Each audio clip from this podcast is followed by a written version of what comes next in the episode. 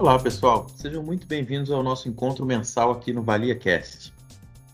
Vamos falar dos nossos resultados e um pouco de panorama macroeconômico do mundo e do Brasil.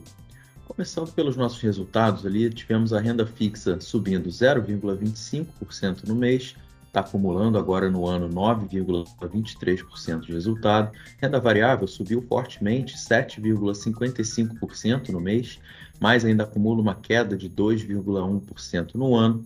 Segmento estruturado subiu 0,98 no mês, acumulando no ano aí 3,97.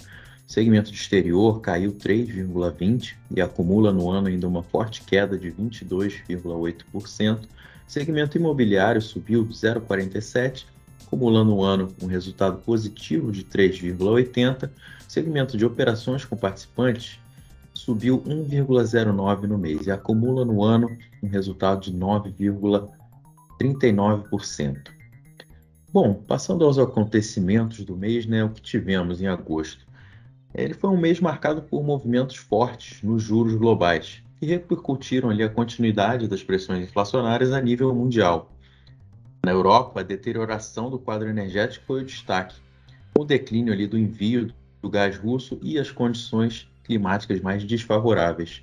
Isso vem prejudicando a renda disponível da população.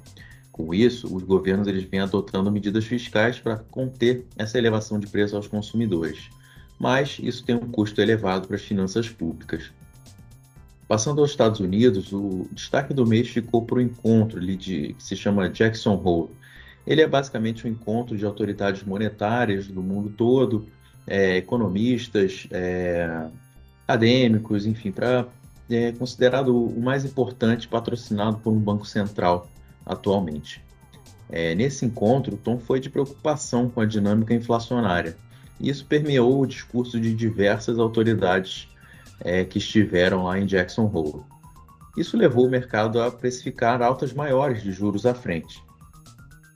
Passando à China, é, surpreendentemente, novas restrições foram impostas ali nas regiões de Shenzhen e Guangzhou é, o que tornou os desafios da normalização de produção nessas regiões ainda mais profundo. É, são centros econômicos importantes da China e isso vem levando ao mercado a se questionar por que, que isso vem ocorrendo ainda nessa altura do campeonato. O governo agiu com algumas medidas de estímulos à economia, mas parte do mercado encarou que essas medidas são de magnitude pequena face ao desafio de crescimento à frente, especialmente pelo lado da demanda.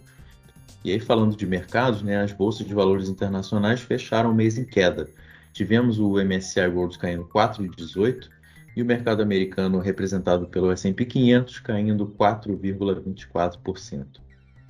Passando ao Brasil, né, o mês foi favorável para os nossos ativos, como a Bolsa e o Real, que apresentaram performances positivas, em contraste aí com o exterior do lado econômico, a gente teve dados de atividades divulgados no mês corroborando ali um crescimento mais robusto no curto prazo. Por exemplo, o IBCBR, que é o Índice de Atividade Econômica do Banco Central, avançou 1,2%. Esse resultado ele foi bem acima das expectativas de mercado, que eram de uma alta de apenas 0,4%. O processo eleitoral para a presidência ele deve deve ganhar atração aí nas próximas semanas. E uma das grandes preocupações dos agentes é sobre qual vai ser o regime fiscal que vai prevalecer a partir de 2023.